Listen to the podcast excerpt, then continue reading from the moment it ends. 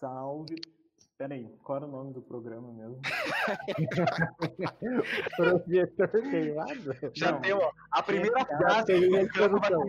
Já tem A primeira frase vai pro making off.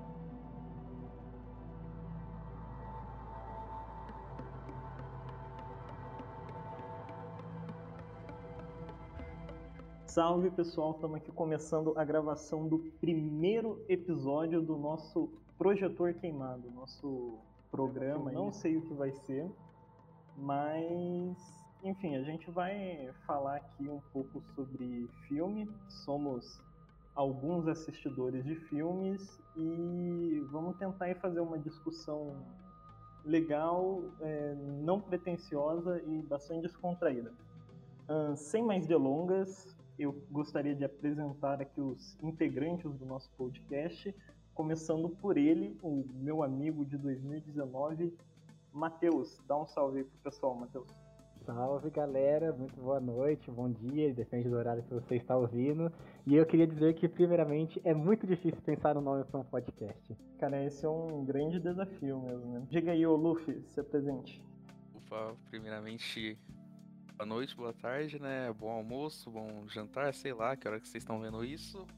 Bom, então apresentar aí o auto-intitulado anticinéfilo, o meu não amigo de. sei lá, nem conheço esse cara. Fala aí, Rodrigo. É, bom dia, boa tarde, boa noite. E só queria dizer que a pandemia me trouxe aqui. Não aguento mais essa bactéria e tô aqui pedindo socorro. É isso, estamos todos na loucura, né? A gente, a gente não poderia estar fazendo isso aqui que a gente está fazendo em sã consciência. Deveria, deveria ser proibido, velho. Deveria ser proibido. Mas como o Brasil tá muito louco mesmo, então é isso. Bem, a ideia né, era a gente assistir um filme, é, cada um assistir o filme lá na sua casa e depois a gente vem aqui trocar uma ideia no espírito cineclubista mesmo, né? Mas o que eu achei engraçado é que eu esperava que a gente fosse assistir um filme e o primeiro programa é sobre um filme de terror. É isso mesmo, Matheus?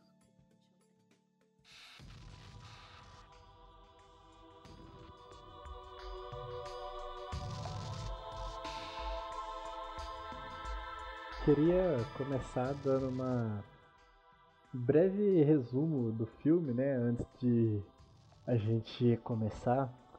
Primeiro a gente tá falando sobre Scream, né, o filme Pânico do Wes Craven de 96. Ah, não confunda com Todo Mundo em Pânico, a gente tá falando do filme original de terror, não a sátira.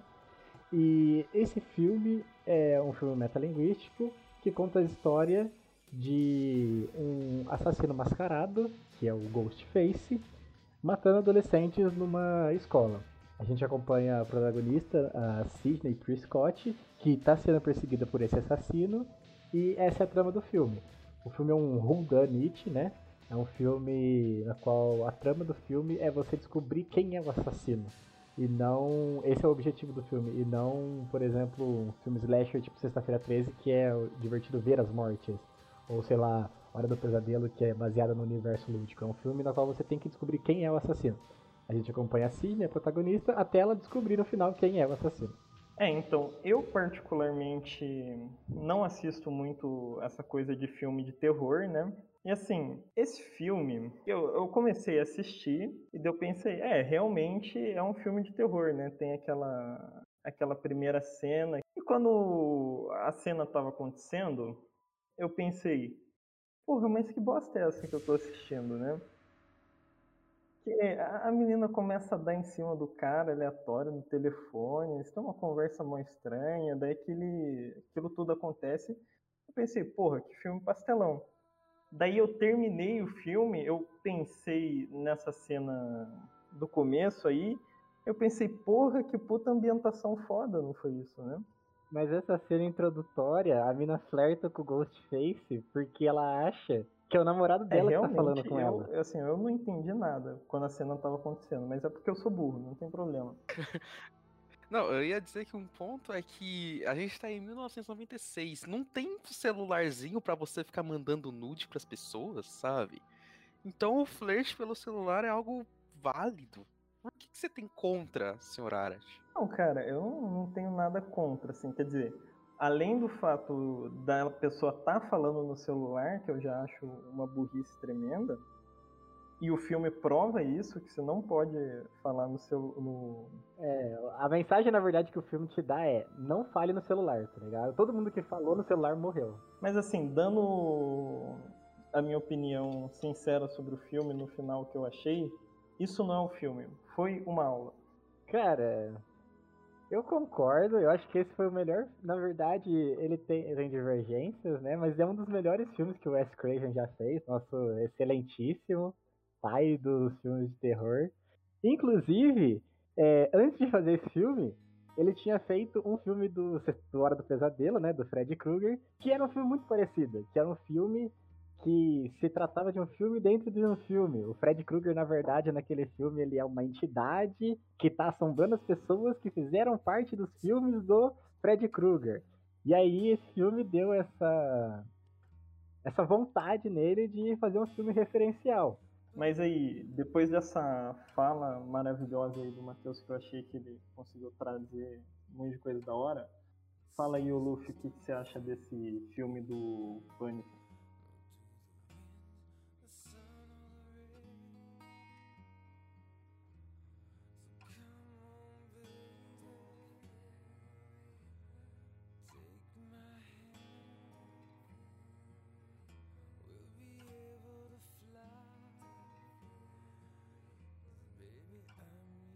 Eu acho que é um dos poucos filmes dessa leva de final dos anos 90 e início dos anos 2000 que consegue se sustentar até hoje.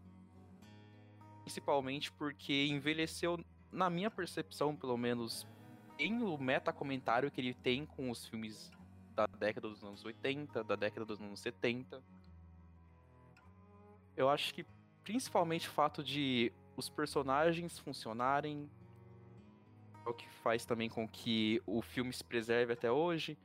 Então, por exemplo, a Sidney, ela consegue funcionar bem. Você consegue, nem que seja pelo menos rir do quão ridículo é o Deputy Dewey. Você consegue achar interessante as relações que ele tem com a Gail Weathers. Você consegue ver as motivações dos personagens. Cara, só um minuto. Parafraseando o Luffy, eu odeio o David Arquette. que ator ruim, então, velho. Mas o ponto é, ele nesse filme é tão ridículo que ele funciona. Tem aquela fala que ele, que ele literalmente está dizendo que ele parece uma criança e isso impõe respeito nos outros. Eu odeio ele, velho. Que ator ruim do caralho. É o autor do Salsicha que vocês Não, não, é o policial, policial, é o policial. da puta. Cara, mas eu achei o, o, personagem muito bom.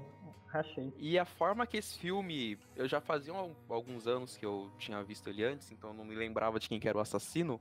A forma que ele consegue ficar dando pista o tempo todo e pista falsa faz com que você consiga ficar entretido e interessado em saber o que vai acontecer mais porque é um filme meio longo, é um filme com uma hora e quarenta, uma hora e cinquenta.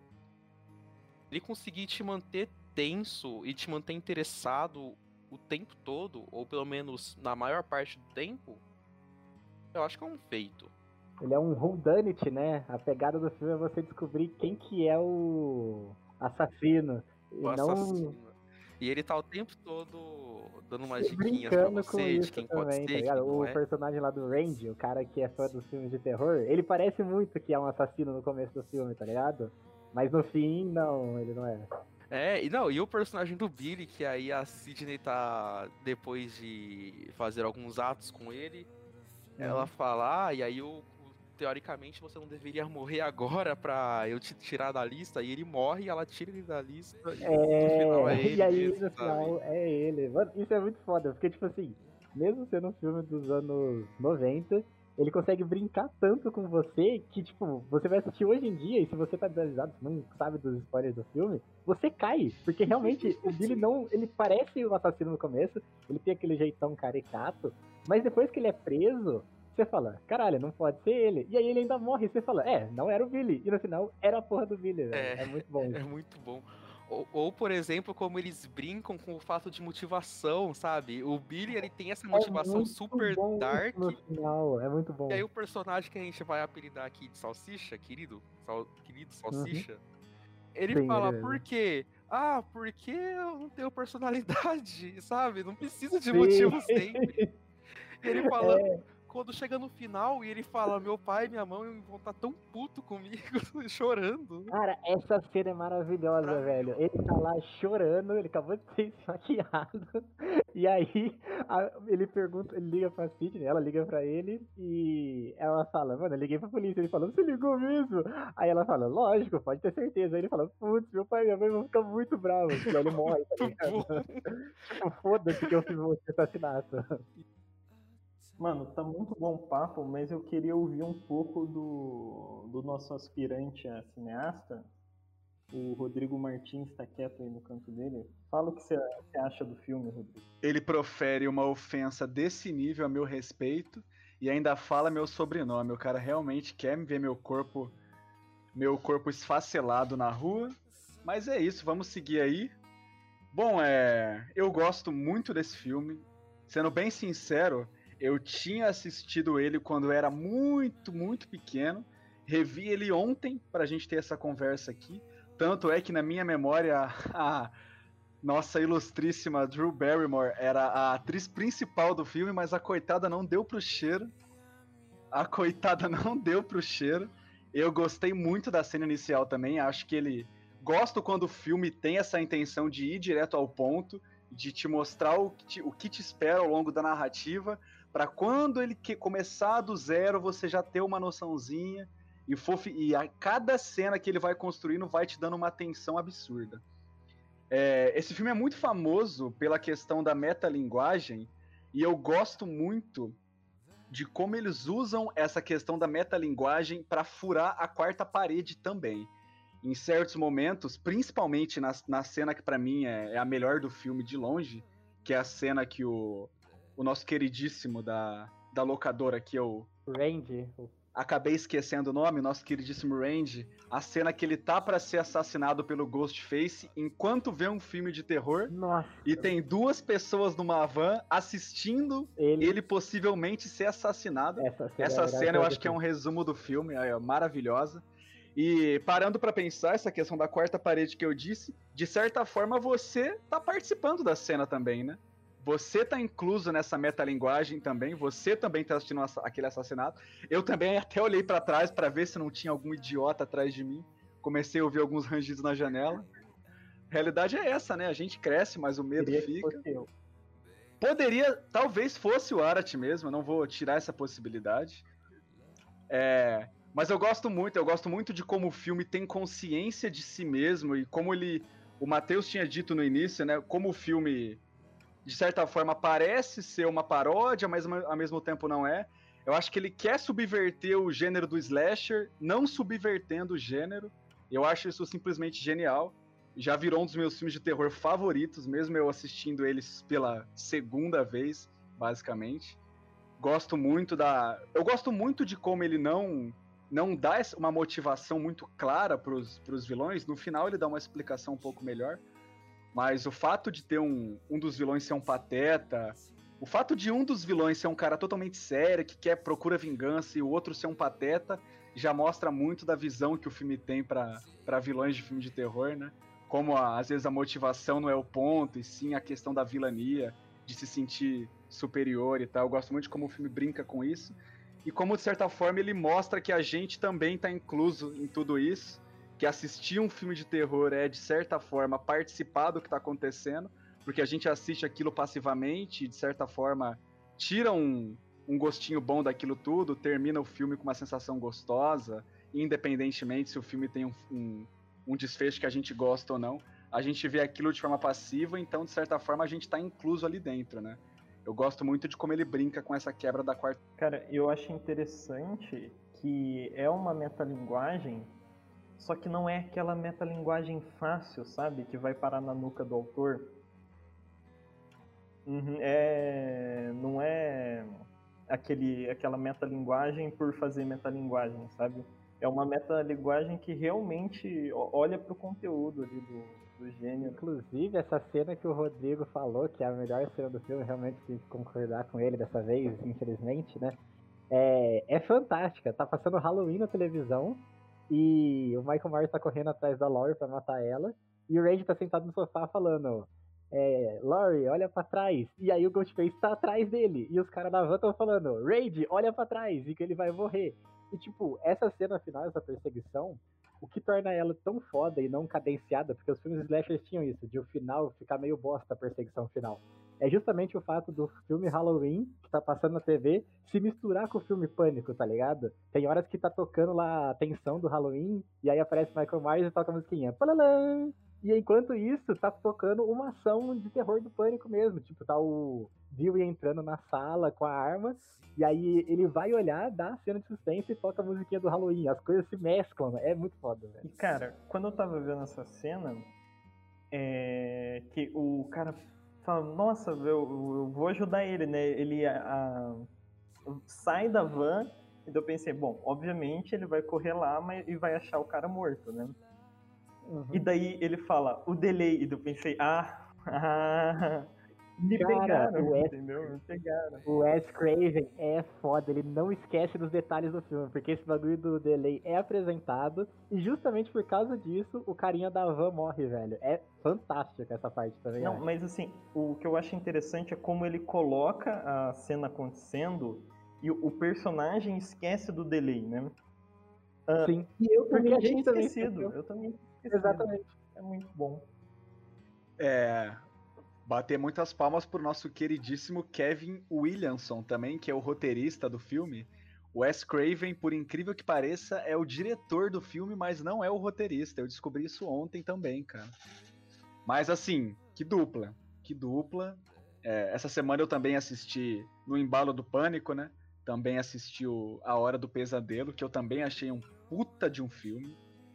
É, a, a gente tem muito, muito hoje em dia essa discussão sobre cinema de arte, sobre o famoso pós-terror que a galera gosta de falar, né? E eu não vejo o Pânico perdendo nesse sentido para os filmes que são ditos pós-terror, cara. Eu acho que você não precisa ser um filme que fala de Karl Marx Porra, ao longo, da, na... ao longo da narrativa para falar que tem alguma crítica ou alguma coisa do tipo. Eu vou te censurar na edição. Oi, alô? Proibido falar Karl Marx? É proibido o comunismo? Brincadeira, gente. Aqui tudo. Entendi. Então, seguindo. Sem Karl Marx. ai, ai. Mas então, eu gosto muito de como o filme tem tanta consciência de si que ele.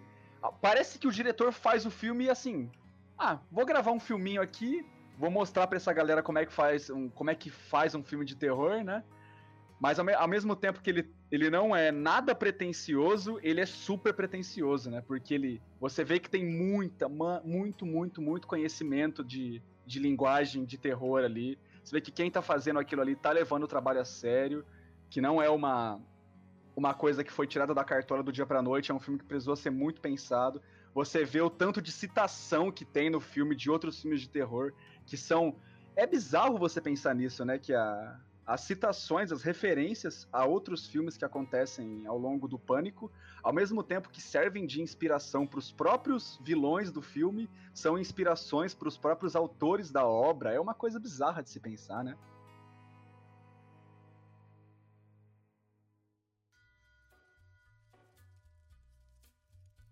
Partindo para as discussões, uh, começando aí, quem sabe, alguma polêmica, eu queria saber se vocês acham que a cena da morte do Salsicha é uma crítica social foda? Eu acho que é uma crítica social foda. É uma crítica, é uma, perdão, é uma cena que mostra como o cinema é capaz de matar, entendeu? Se você ficar assistindo muitos filmes, vai chegar uma hora que a sua televisão vai cair na sua cabeça. Portanto, não vejam filmes. Eu entendo dessa forma. É, eu não sei se você foi sarcástico ou não, mas eu gostei do seu comentário. é que, assim, eu sendo eu, não poderia deixar de, de mencionar essa cena aí, né? Com ela, as possíveis interpretações que ela pode trazer. O que, que você acha aí, Matheus? Cara, eu acho que não. Eu acho que a crítica que tem no filme é com relação à personagem da Gayle Weathers, a repórter. Porque ela personifica a mídia sensacionalista dos Estados Unidos, né? Que a mãe da Sidney morreu e ela vai e faz um, filme, um livro sobre isso. Ah, tem um assassino querendo matar um monte de adolescente numa festa, ela vai e quer entrar de penetra só pra pegar uma matéria sobre isso. Ela tem nego morrendo e ela tá fazendo uma matéria. Isso eu acho uma crítica. A morte de salsicha eu só acho a morte de salsicha. Você acha que o filme O Abutre, do nosso Jake Gyllenhaal, foi inspirado na Gale Weathers, Matheus? Eu tenho absoluta certeza de que ele assistiu esse filme e falou: eu vou fazer uma versão séria. É isso, Luffy? Então, se você disse, tá dito.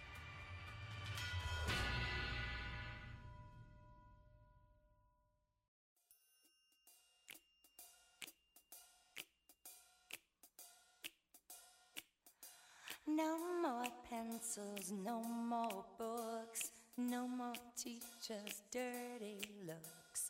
School's out with summer Mas vocês não. Vocês não entendem. Assim, eu. Eu acho que essa, par, essa crítica ao jornalismo é sim um dos pilares do filme.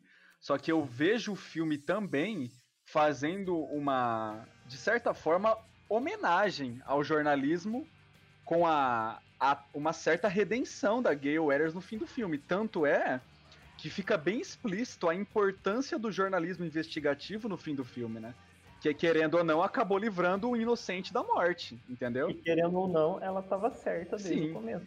Não, mas eu acho justamente que isso é a piada, velho. Porque termina ainda com ela fazendo uma reportagem depois de um monte de gente Não, morrer. com Eu certeza. Só que eu, eu acho que. Tá zoando a personagem. Concordo, eu acho que o, o ponto é que ele, ele tenta não ser maniqueísta ali, entendeu? Ele, ele tenta fazer piada com Não, a sim, coisa. não é preto, sim, não é preto no branco, mas tipo, não acho que ela tem uma redenção. Eu acho que o Wes tá zoando ela no final. Ele fala, mano, ele tá caçoando da personagem. Ele fala, tá, a mina salvou os caras lá, ela tava certa, mas ó, foda-se. Não, tá caçoando, tá caçoando, claro, mas eu, eu quero dizer no sentido dele não querer colocar a personagem como uma das vilãs do filme, entendeu? Não, não, Algo a não, ser isso combatida. tanto, tanto é que ele deixa bem explícito a importância que o jornalismo investigativo tem, que salvou alguém, que querendo ou não ela tava lá na hora que precisava, etc, etc, entendeu? Acho que ele não quis, não quis se comprometer com a galera da imprensa, não. Sim, e não só, se eu não me engano, ela é uma das poucas personagens que ninguém chega a suspeitar ao longo do filme. Ou, ou alguém aqui chegou a suspeitar dela.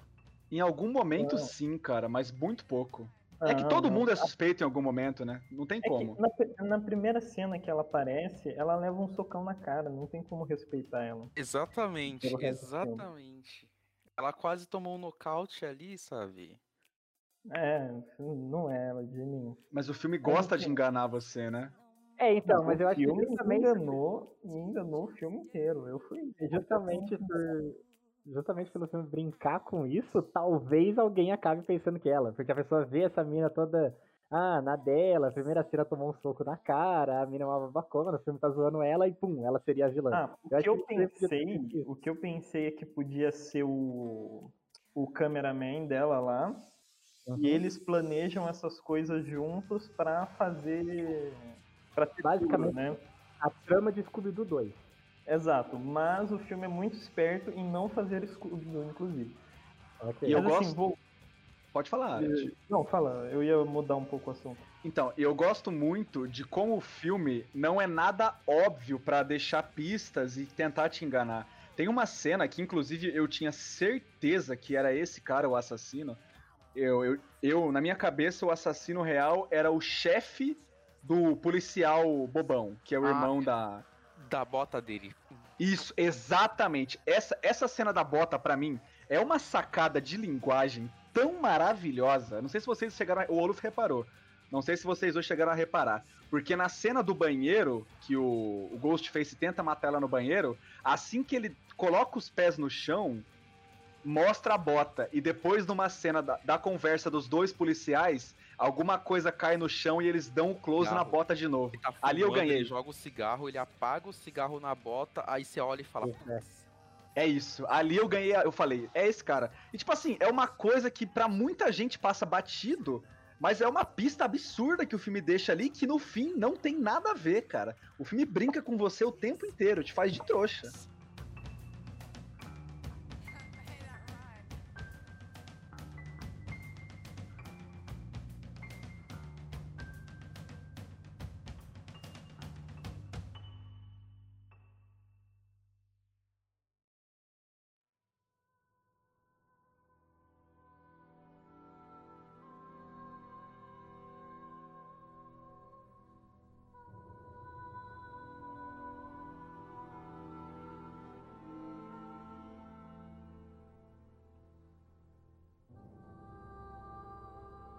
Concordo que faz essa crítica aí ao jornalismo sensacionalista, né?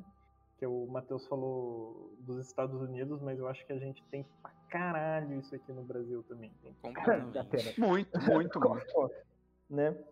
Mas assim, eu acho que o, o fato dos vilões, no final das contas, serem pessoas que gostam de filme de terror e estejam fazendo isso ser um filme de terror, né? Eu acho que isso tem, tem um teor de crítica, sim.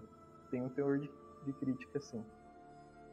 Assim, talvez ele fique ah, naquela discussão num lugar um pouco confortável, né? Que meio que faz a crítica, mas acaba com ela logo em seguida, que é quando o, o vilão lá fala que ah, não culpe os filmes, eles não criam os psicopatas, só deixam eles mais criativos. Uhum. Né? Cara, então, eu acho que o. Mas então, é que nem você disse, né? Ele tenta rebater isso no mesmo momento que o. O nosso queridíssimo. Eu, sei, eu tenho uma dificuldade com o nome dos personagens. O nosso assassino que é mais Salsicha. espertinho, não, o mais Billy. espertinho. Ah, é o Billy. Loomis. Isso. Billy Bill. Inclusive, é o nome. Ele tem o sobrenome do Dr. Loomis do Halloween.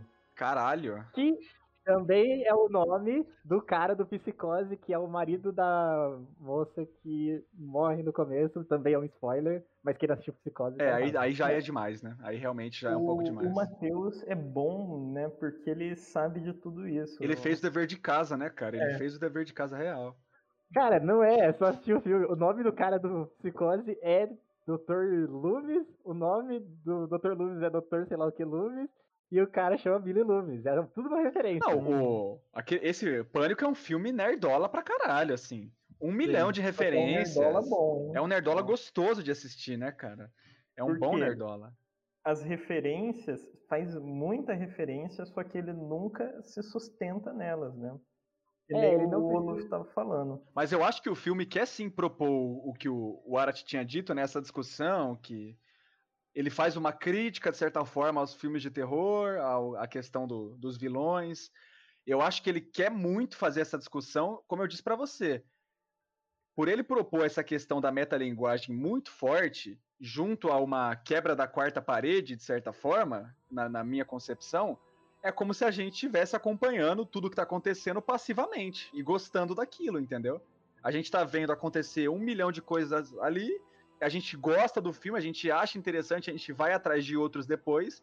Isso, de certa forma, acaba que é, cria um, um, um inconsciente coletivo sobre massacre, entendeu? E querendo ou não, pra quem é louco, dá ideia, né? Querendo ou não, dá ideia. Então, mas assim, só pra deixar minha o, o que eu acho, né, mais claro, tipo, quando revelou eles, a duplinha como vilões, eu pensei, hum, é interessante, pode ser uma crítica. Daí o, o Billy fala aquilo lá, eu pensei, ah, beleza, ele ficou nesse lugar comum.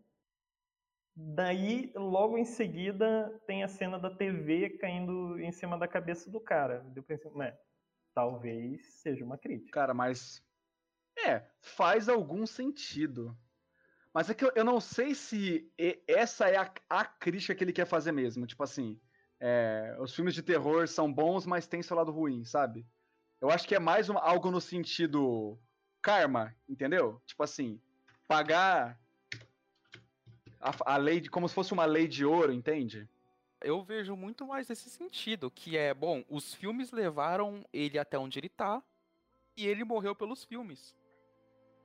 Sabe, de uma forma bem direta, bem simples. Sim. É, eu também não Eu acho é tão forma. reflexivo quanto vocês estão. Assim, não, não precisa ser muito profundo, pessoal, para ser uma crítica. Não, tudo bem, não é essa a questão. É só que eu realmente não acho que ele levante essa crítica. Mas eu gostei do que o Rodrigo falou sobre o fato de a gente assistir o filme e ir atrás de outros e acabar meio que compactuando com esse sistema de massacre, tá ligado?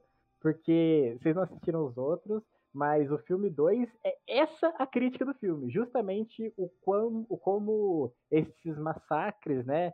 es- essa ideia de filme de terror acaba sendo normalizada e a gente acaba vendo, tipo, levando isso e aí esses filmes acabam virando continuações. Eu acho que se algum dia a gente for falar sobre os outros pânicos, vocês vão entender melhor, porque realmente é essa a ideia dos próximos Então, é filmes. exatamente isso, exatamente assim. Eu não, não acho que dá para tirar uma posição crítica exata, assim, até porque se fosse isso não seria um filme, seria um, um artigo, mas eu acho que ele traz essa discussão, entendeu? É, ele, eu acho que ele pincela nesse filme, ele Mas eu acho que é bem isso, assim. central, não é um negócio que ele deixa, é, sabe, na, na margem do filme, assim, eu acho que ele traz isso bem pro, pro centro do filme.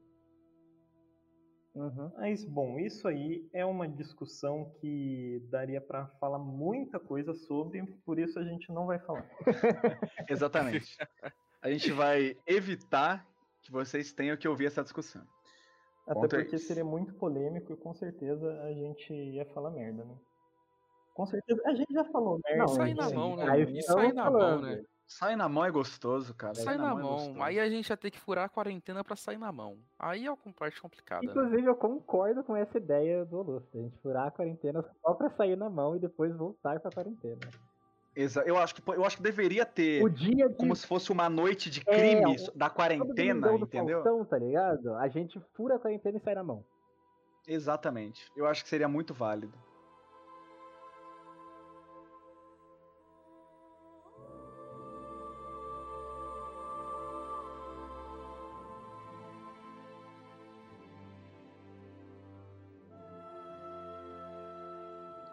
Eu só queria voltar um pouco na questão que eu tava falando do, do pós-terror, que hoje, Pânico, se fosse um filme lançado hoje, a galera, a galera que se diz só vejo filme cult, Isso. cinema de arte, nada contra, porra, tem que assistir tudo que é tipo de filme mesmo.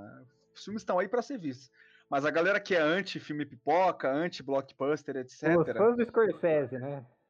Não, que isso, pô, não fala mal do Scorsese, não. Que isso, gratuitamente isso? assim. Que isso? bem. Que que é isso, meu? Porra! Scorsese, eu te amo, é brincadeira. Mas então, voltando, esse filme, se fosse lançado hoje em dia, por ter esse ar meio, de, cer- de certa forma, cômico que ele tem em alguns personagens, né? O próprio policial, que é mais bobão, o Salsicha, o rapaz da locadora, ia ser um filme assim, que por muito seria rechaçado e não teria suas qualidades técnicas é, colocadas em pauta, porque assim, o que eu vi de, de conhecimento de, de terror por parte do diretor aqui não é brincadeira, não, cara. Tem umas cenas ali que é- ele coloca uma câmera aberta pra você sentir pavor que você não sabe de onde pode vir o filho da puta do, do Ghostface, que é um bagulho aterrorizante. É muito, mas muito pior do que você dar um, um close na cara de alguém. Que a, a moda agora é fazer isso, né? Você faz um plano fechado da, na cara do, do filho da puta pra dar susto. Pô, ele filma tudo aberto, vários travelings, câmera pra lá e pra cá. Tem umas cenas que ele coloca a câmera atrás do mato, assim, como se você tivesse na primeira pessoa da visão do vilão, assim, sabe? Um conhecimento absurdo de cinema, não, filme cara. é uma aula de terror, isso verdade. começo, É uma aula, é uma muito aula de terror. Ele até explica, né? A uma brincadeira é adivinha em que porta eu tô, porra. É muito didático. Inclusive, eu acho que os caras que fizeram a freira nunca Cara, assistiram não é possível, é verdade. Bem colocado, Porque Matheus. um filme, um filme de dois, a freira de 2017, 2018 é um filme ridículo de ruim, cheio de jumpscare, não te traz tensão nenhuma, com essa puta tecnologia que tem pra fazer um filme legal, com um personagem legal que tinha sido bem trabalhado no Invocação do Mal 2. É um filme nojento e Pânico, um filme de 96, você fica tenso o tempo todo. Eu acho que essa rapaziada precisa assistir um filme antigo antes de começar a fazer filme, tá ligado? Só Não, nunca viram filmes. Nunca fazer viram filmes de terror na vida deles. Só por blockbuster virou moda. Por isso que o terror é tão subestimado. Por isso que as pessoas vêm com essas brisas de pós-terror. Aí vem os críticos merda, o terror não concorre a Oscar. Mano, mas agora porra, ficou muito fácil, velho. Quando alguém vier com esse papo, fala assim, assiste Pânico. Pronto, você não precisa dizer mais nada. Filme já diz tudo. Não, e não precisa ser só Pânico. Tem tantos filmes fodas que, tipo, às vezes nem são terror e fazem um suspense muito melhor que Pânico. O Hitchcock era um gênio, Janela Indiscreta. Tem muito mais terror do que A Não, Freira. sim, eu concordo, mas a tá- questão tá é que o Pânico ele é um filme didático. Ele te explica. Ele é muito tá? Como fazer um terror. Ele te entrega tudo, ele te entrega tudo. A cena da locadora, que o rapaz da locadora tá com os dois assassinos, que É ele começa a explicar cena, por que que o cara é o assassino, ele contou o filme É inteiro muito ali.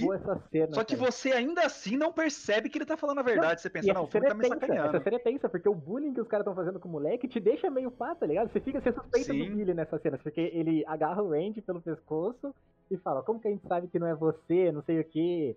E aí ele, depois ele olha pro Salsicha e você ainda acha que não é ele. É uma O, ca- o, o, o assistidor de filme ali, ele tava completamente certo, né? O, o- o filme inteiro. Ele tá... O Randy... Ele, ele Não, ele, ele cantou a primeira. bola do filme E inteiro. Ele filme cantou que seria o filme continua inteiro. sendo bom. Ou seja, não dá pra dar spoiler. As coisas de spoiler é invenção. Na verdade, naquela cena eu comecei a pensar que era ele, velho. Perdão, Luffy, te cortar. Eu comecei porque ele fala assim, ele fala al- algo do tipo, se isso aqui fosse um filme, eu seria o primeiro suspeito. Aí eu falei, porra, velho, não é Verdade. possível, Você cara. fala, porra, Não é verdade. possível, E ele velho. ainda grita, Caralho. isso é uma fórmula. Sim. É, isso é uma fórmula, verdade, verdade. E não só, e a, a cena da festa, quando eles vão assistir o. estão assistindo Pânico, e ele começa a falar das regras. Que aí é tipo, Cara, primeira bom. Que regra, cena não boa. transa. Eu nunca mais vou transar. tá Não, não, na verdade, eu nunca vou perder a Ah, virgindade tá. por causa desse filme. Nunca irei perder minha virgindade Não, por causa desse O filme. filme é muito foda. Essa cena também, ele vira e fala assim, ele está falando sobre as regras, ele fala, então e a terceira regra? Nunca, você nunca vai falar, eu já volto, I'll be right back, em inglês ele fala. Aí o, o vilão, né, que é o Salsicha, vira pra ele e fala, mano, vou pegar outra cerveja, você quer uma? Aí ele, ah, pega pra mim. Aí ele fala, eu já volto. E todo mundo fica, caralho, o filme tá brincando com você o tempo todo, velho. Exatamente, exatamente. E ele brinca com isso, e ele brinca com isso porque é óbvio que ele não vai morrer. Tudo bem, a gente sabe agora, beleza, é o vilão. Parece que ele também, que ele vai morrer, né? É que a gente não sabia que ele era o vilão, mas nesse momento você suspeita que ele vai morrer por ter falado isso, tá ligado? É muito bom, é muito bom. E criando uma outra é, correlação com essa cena que eu também concordo com vocês todos que é a melhor cena do filme. Nesse momento que o, o é Range tá falando sobre essas regras, ele fala sobre algumas fórmulas também desses filmes de terror dos anos 80, que é tem a cena de sexo, aí tem a personagem da Sidney com o namorado. Ele fala, cena obrigatória dos peitos, troca pro, pra Sidney mostrando os peitos. Mano, É, o, o e é bagulho interessante bagulho que é as personagens elas pagam peitinho, mas sem pagar peitinho, né? É, exatamente. Mas é, é, é legal de pensar. Assim, não sei se é legal, né? Mas é um, é, é um filme de sua época, de certa forma, né? Eu diria que é frente do tempo. Eu acho que não. Eu acho que assim.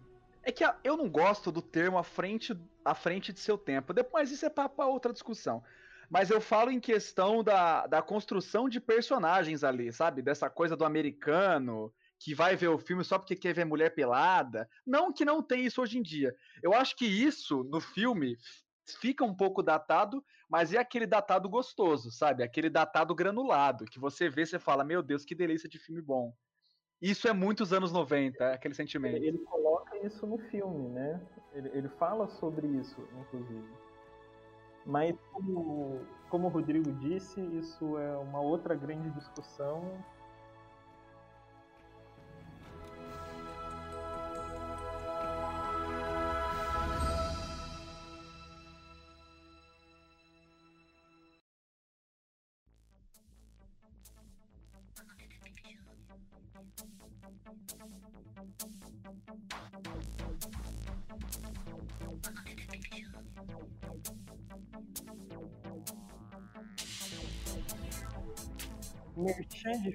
Parte, é, e querendo encaminhar para os finalmente aqui, ah, ô Luffy, se você fosse colocar esse filme lá no site da Caixa de Letras, que nota que você daria para esse filme?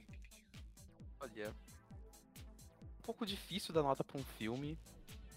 Porque ele é um pouco datado, sim. Tem alguns elementos que você olha e fala, pô, é bem de anos 2000 essa trilha sonora, em alguns determinados momentos.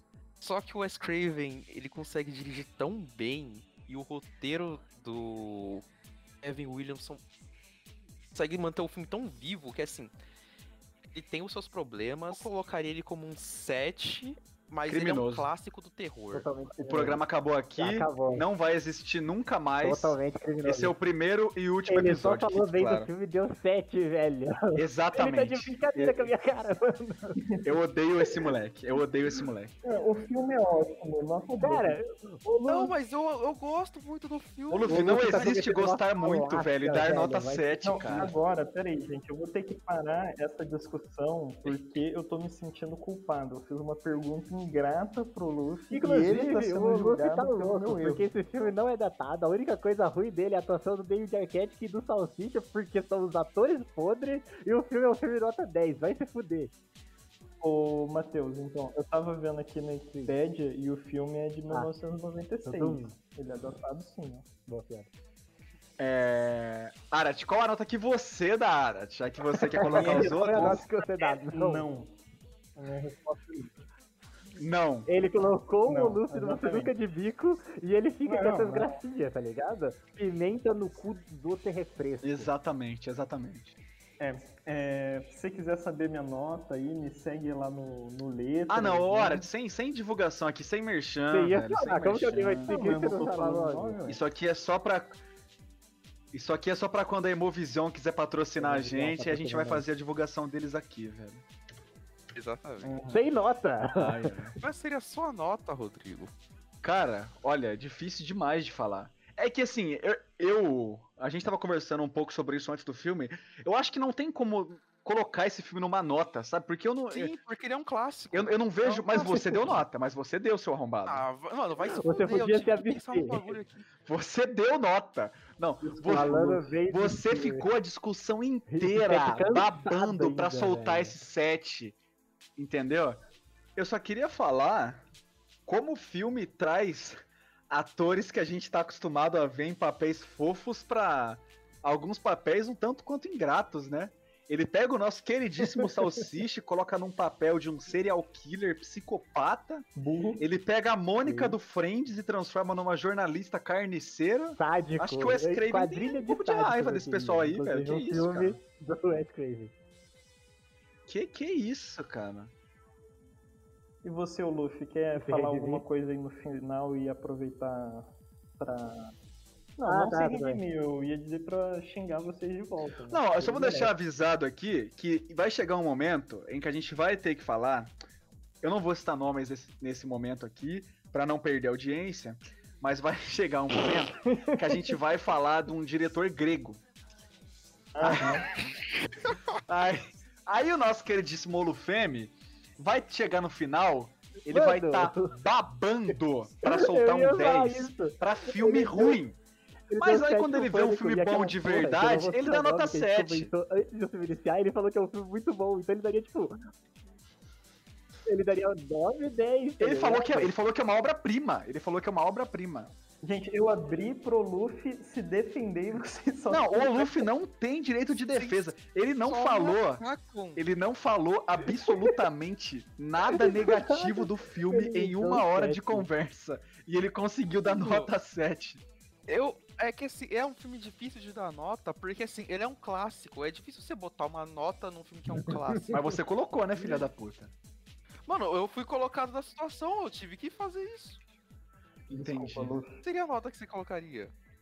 Ô, Luffy, pra você é só o gulag, ô, Luffy. Mano, vai se fuder. É isso, vai se fuder, É, Rodrigo. Essa é a minha Rodrigo mensagem final. né? Pera, Boa. mas você também não é stalinista? É, stalinista, é isso.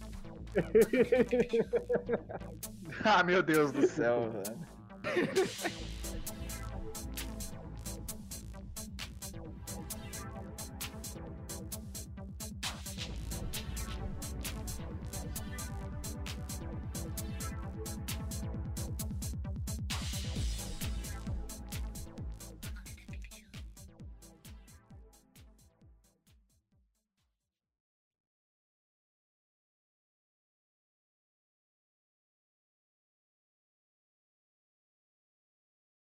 Eu, inclusive, não sei por que, que o nosso excelentíssimo presidente, aquela fera, não liberou o feriado de sair na mão. Eu tô com medo que ele faça isso. Não, é porque todo dia, no, não, no Brasil todo dia é dia de sair na mão, generalizado. Só que tem gente consciente que não faz. Ah, entendi.